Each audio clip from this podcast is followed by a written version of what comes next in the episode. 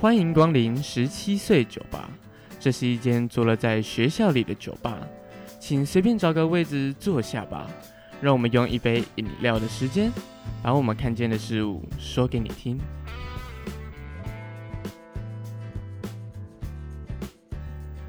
Hello，大家晚安，我是店员阿亮。你现在收听的是十七岁酒吧 Podcast 番外篇。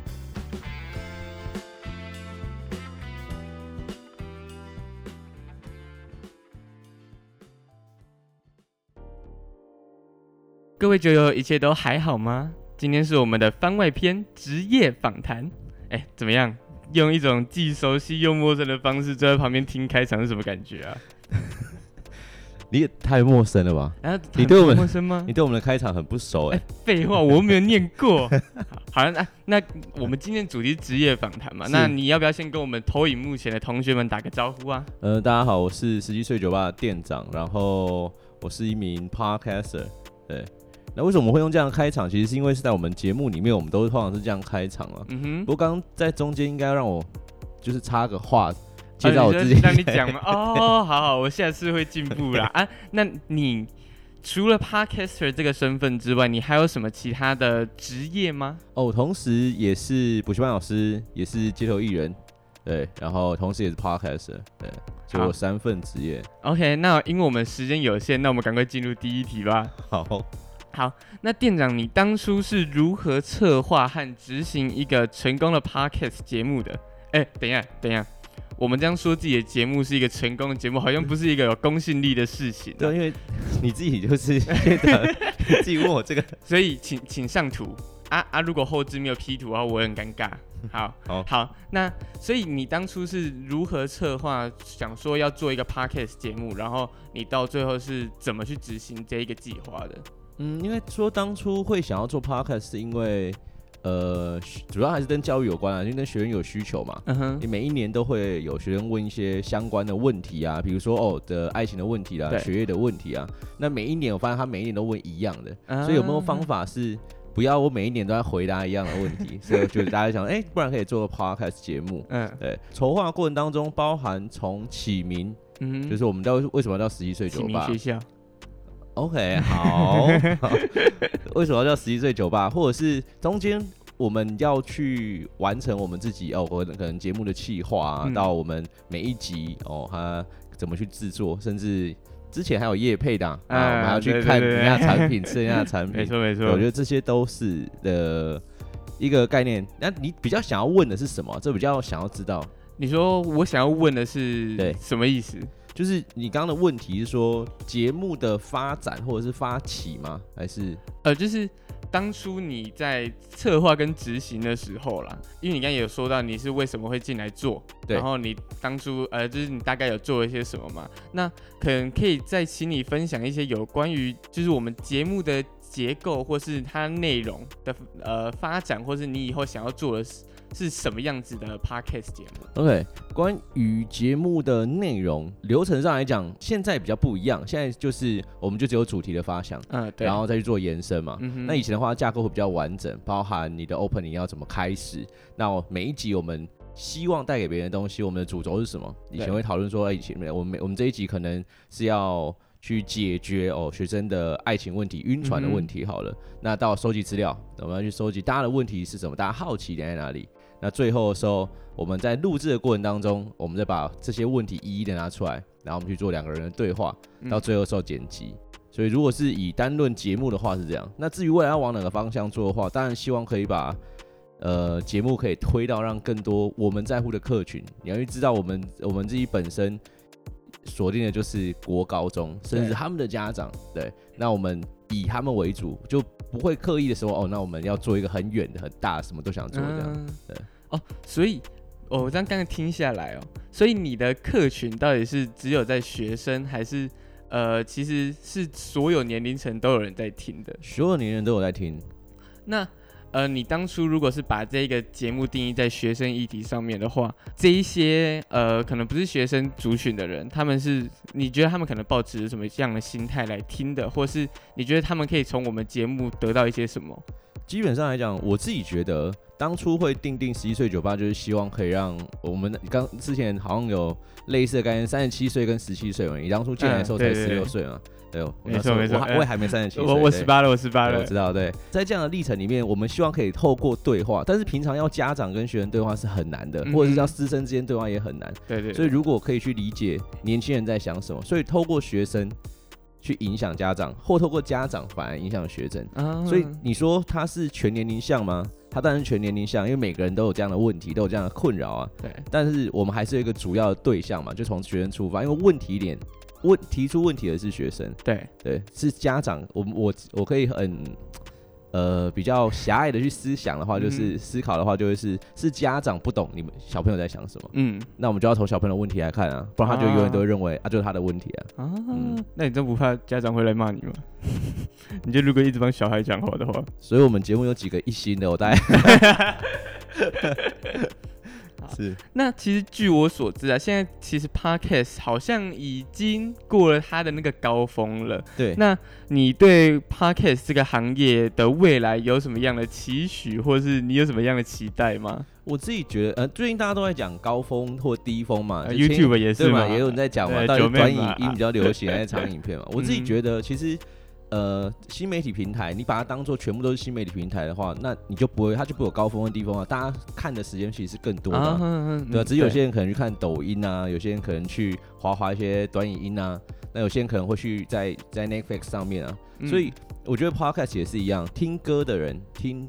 呃，广播的人听 podcast 的人，他其实都是在用听觉来通勤。嗯，这样讲好了，就要用听觉来通勤。嗯，那你也可以选择 YouTube 啊。对，对啊，所以有那么多的平台，你呃，如果我们单就 podcast 产业的话，对，感觉好像在台湾有一阵大家都很红嘛，大家都是每个艺人都在做 Clubhouse 啊什么的，对对对。那所以我自己觉得，不要这样看，你就不会有太多的得失心。那回到产业议题本身的话，那你就要做人更少了，那你不是？就更容易有哦，这个更容易撑起来了。对，就你的市场就更大了，因为相对来讲，那些人都离开了嘛，嗯哼，对吧？那大台都不见了，总有一天我们就可以接到真正的业配了，变大台了。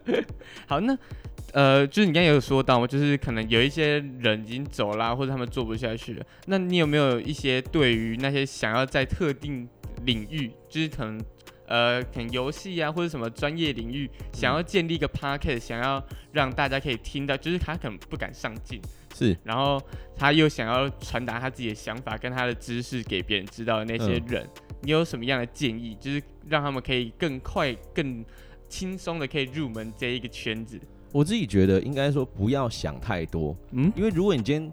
单纯就只要分享你自己喜欢的东西。啊，如果不想太多的话，不是啊，你想啊，你自己要分享你自己喜欢的东西，你欠缺就只有一个平台啊。你想要讲给别人听嘛？对。那如果有人愿意听的话，自然而然就会你就会受到欢迎啊，嗯哼，对吧？那 Podcast 的好处，或者是像 YouTube 的好处。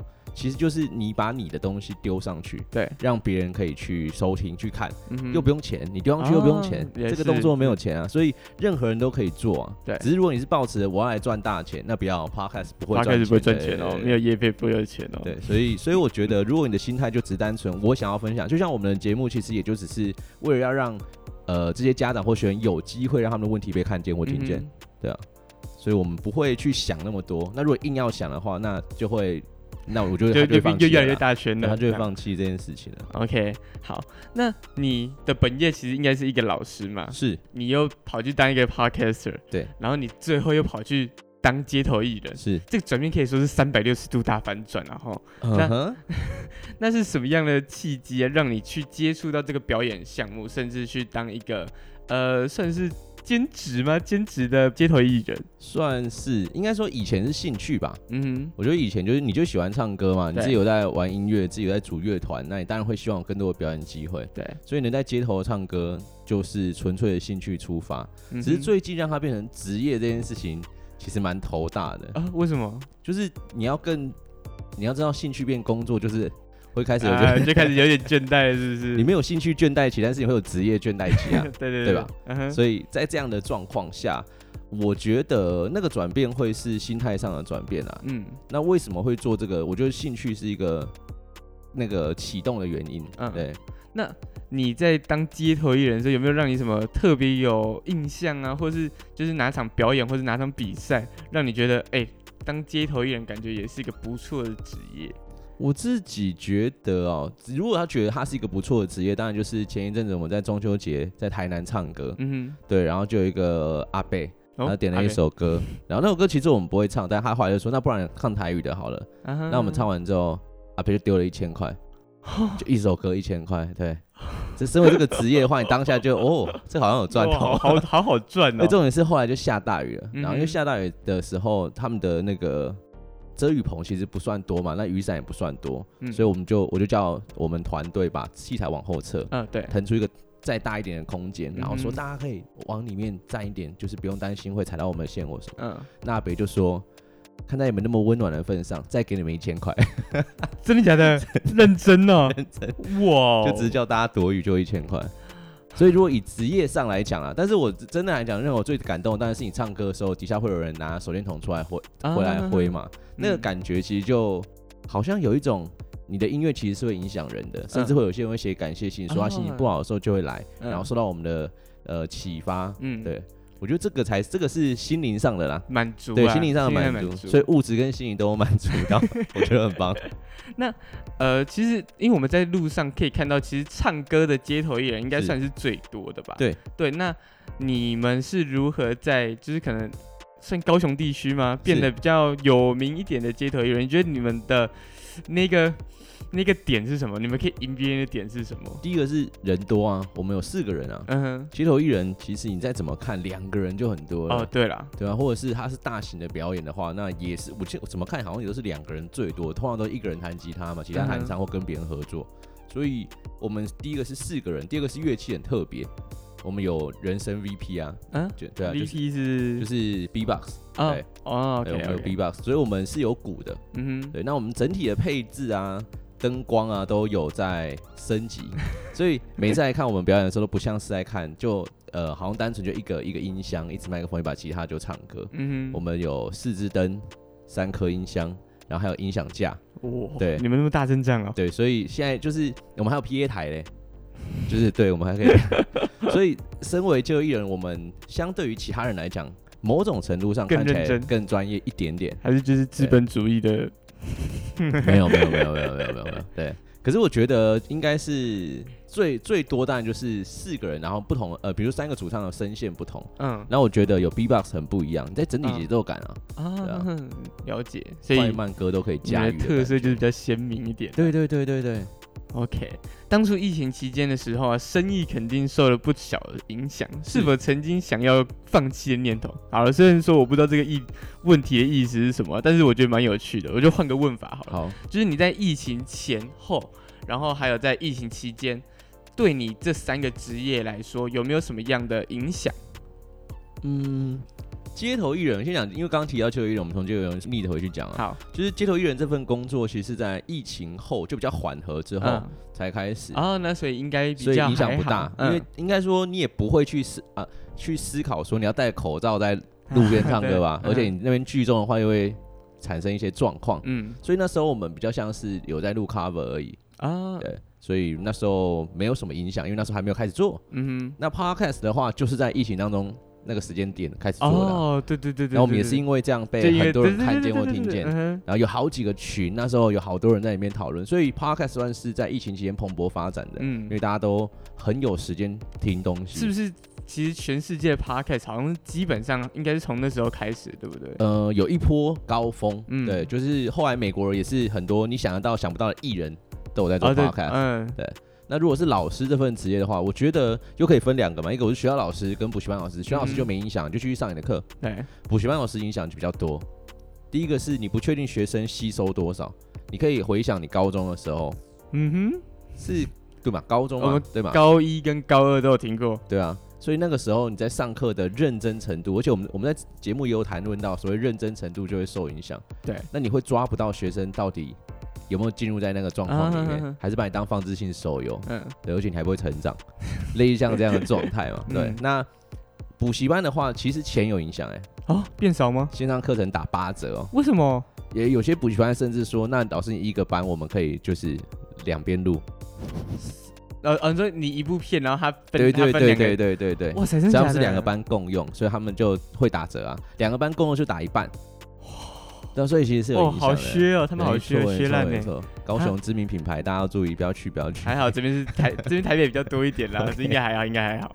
好，那其实我们都知道，就是现今的师生关系啊，好像已经不如以前，就是那么有阶级之分啊，或是有距离感。那就像我们这样亦师亦友的关系也越来越多嘛。那在对于教学的方式上面，还有想法，也不能跟以前一样，就是可能踩填鸭式教育啊，或者打骂教育那种的。嗯、那想问你，对于现在的教学环境啊，有没有什么样的看法？看法、哦、就是整个大环境，可能呃很多就是什么。很多人就一样，只有念课本啊，或是呃，现在的学校对于老师，或是呃，学校对于学生的那种想法，还是像以前一样守旧，就是想要可能用传统的方式去教育学生这样。其实不会啦，我觉得现代社会的影响下，多数老师都越来越走向开放吧。可那个开放应该会是，我觉得比较懂得跟学生。聊天去尝试知道学生要什么，我觉得这是一个很重要的历程。还是你可以叫所有老师都来录 podcast 这样？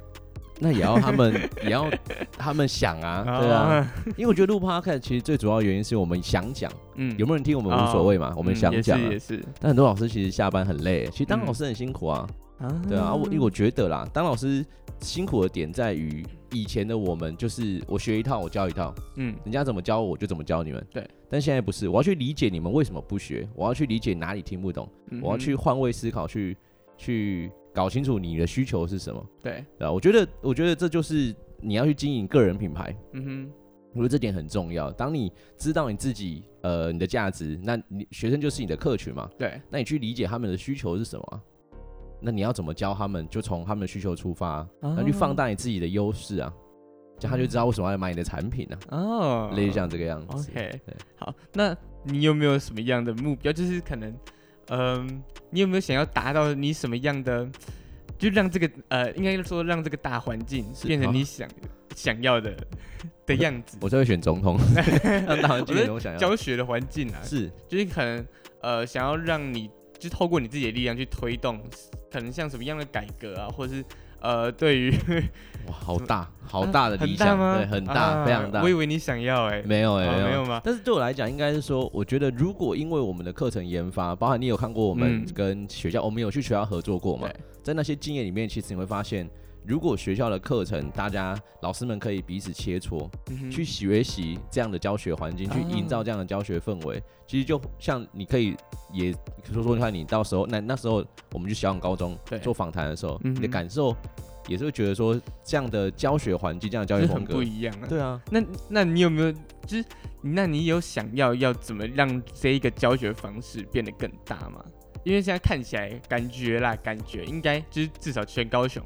应该只有你们是这样子做的，其实没有啦，其实蛮多学校有陆陆续续开始，然后应该讲的是，我们也跟呃美感教育计划合作很久嘛，跟、教育部的计划，对，对台师大的计划合作很久了。对，那在这些合作里面，其实有很多学校他们有一样自己特殊的课程，那我们也会定期的开会，然后去看看别人怎么做的，那别人会看看我们怎么做的。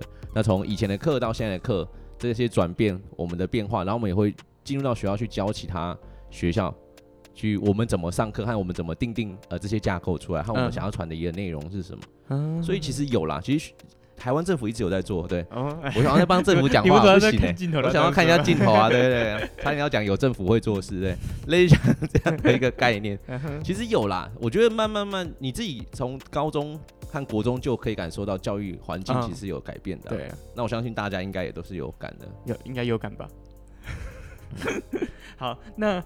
这应该最后几个问题了，就是如果在这种这三种职业，就是老师啊、Podcaster 跟呃街头艺人，嗯，这三个职业中，你只能选择一样的话，你会选择哪一个？老师啊？啊？为什么？因为钱最多。对啊。啊，就就就这么没有啦。其实一开始我觉得对我来讲，这三个工作，像你刚刚讲的三个工作有三百六十度的转变，对不对？可对我来讲，其实其实三百六十度转了一圈，就是转了一圈。OK，好，我想要说的是，其实对我来讲，三个职业是一样的东西啊。嗯哼，你还是一样在经营个人啊，你还是一样在行销你自己啊。嗯哼，所以我觉得在这样的基本架构底下，老师是成就感最多的啊。因为你可以影响的人更多，更多，而且你可以实体看到他们是被你影响的。没错，没错。OK，所以你其实成就感就是来自于改变其他人的想法。我觉得有一点呢，就是看到学生们成长啊。嗯，对啊。还是我要跟你聊聊，大可可可以跟大家聊聊你小时候的事情吗？呃，那就哎，小时候怎么了？就是你国中的时候的事情啊。我我国中怎么了吗？我只是随便举例，就是你国中怎么样长大然后现在，就是一样影响啊。就如果要谈论影响的话，OK，就变成那时候我们怎么遇见，怎么。呃，透过教学让我们的关系变好。嗯哼，听起来好怪啊，但是 对，但就是这样啦。我觉得，我觉得教育其实是蛮有趣的。嗯，那这边就有一个问题，就是问说哈，嗯、你有没有因为看过那个 GTO 麻辣教师而被其感动影响，然后让你想要从事教师这个职业？呃。没有啊，好，谢谢简天那个无聊问题 啊，没有啦，好了，刚才那边 say 过的，好，你有没有真的看过《麻辣鲜师》，然后因为它里面剧情啊，或者因为里面人物去影响你想要从事当老师这个热忱？我我必须要讲你。你刚刚上面写的是麻辣教师 GTO 啊，对对对，他是日本的哦，对对对，反町隆史演的。那麻辣鲜师是台湾演的，对对对对对对，谢祖武、谢正武、谢祖武，对谢祖武演的那个律师律师。那其实他们两个其实都是一样的概念啦，对啊，就是其实台湾人是学日本的嘛，OK OK。总而言之，有两个都有看，那有没有影响我？哦，我觉得部分吧，或许那个部分是指。呃，我也想要成为那样的老师，嗯、这件事情或许在我心里面是存在的，啊、对。但我是因为他们受到启发，说我也要当老师，没有没有没有没有，太太伟大了，就是契机吧，对啊，嗯、那个契机就是在呃高中的时候做笔记，然后教同学，你发现教人是有成就感的啊，啊。那这个感觉蛮有趣的，就去往这个方向走。所以你其实从高中的时候你就有想过，你以后就要当老师？呃，对，不错，那个做育英才啊。也也不算哎，那时候单纯就只是赌气而已啊？为什么？就哎，我们没有讲过这个故事吗？没有，我不知道啊，没有，我就是知道你要跟前面的人讲嘛。我呃，因为我不确定我们讲过这个故事。总而言之，就是高中的时候，因为呛老师哦，对，上课的时候呛老师，然后老师就就是当然就说没家教啊，或什么，就是那那个年代就是比较熟，那你可以请一个家教啊。